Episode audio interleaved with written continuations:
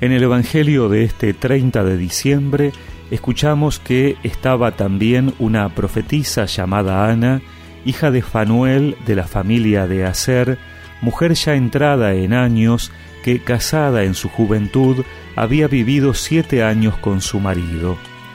Desde entonces había permanecido viuda y tenía ochenta y cuatro años. No se apartaba del templo, sirviendo a Dios noche y día, con ayunos y oraciones. Se presentó en ese mismo momento y se puso a dar gracias a Dios, y hablaba acerca del niño a todos los que esperaban la redención de Jerusalén. Después de cumplir todo lo que ordenaba la ley del Señor, volvieron a su ciudad de Nazaret en Galilea. El niño iba creciendo y se fortalecía, lleno de sabiduría, y la gracia de Dios estaba con él.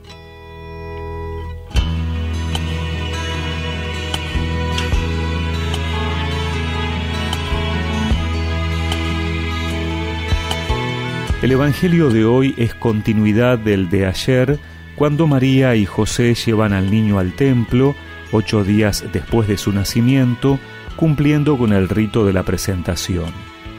Y además de Simeón, hoy aparece la figura de una mujer, Ana. Esta mujer, viuda, marginada, necesitada por tanto de sustento material, es una mujer religiosa, vive una profunda comunión con Dios pero su religiosidad no se limita al ámbito de lo íntimo e individual. Dice el Evangelio que tenía el don de profecía, algo no común en Israel para las mujeres. Su condición de mujer religiosa le permitió reconocer en el niño Jesús al Mesías, y su condición de profeta la llevó a compartir esta alegría anunciándolo a los demás. El descubrimiento no viene de un modo repentino o mágico.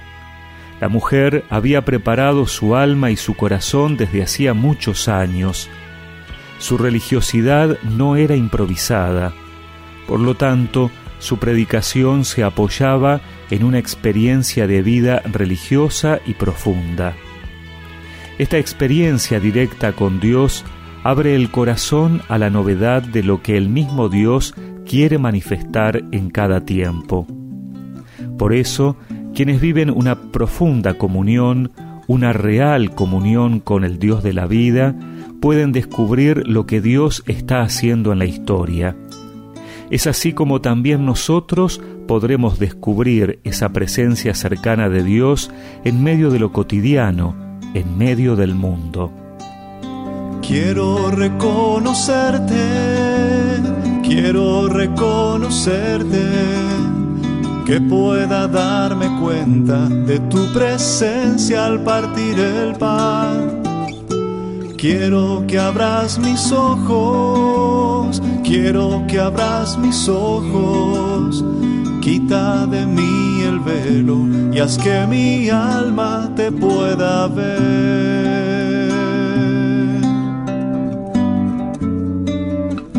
Es triste el camino, regreso a Maús sin el maestro.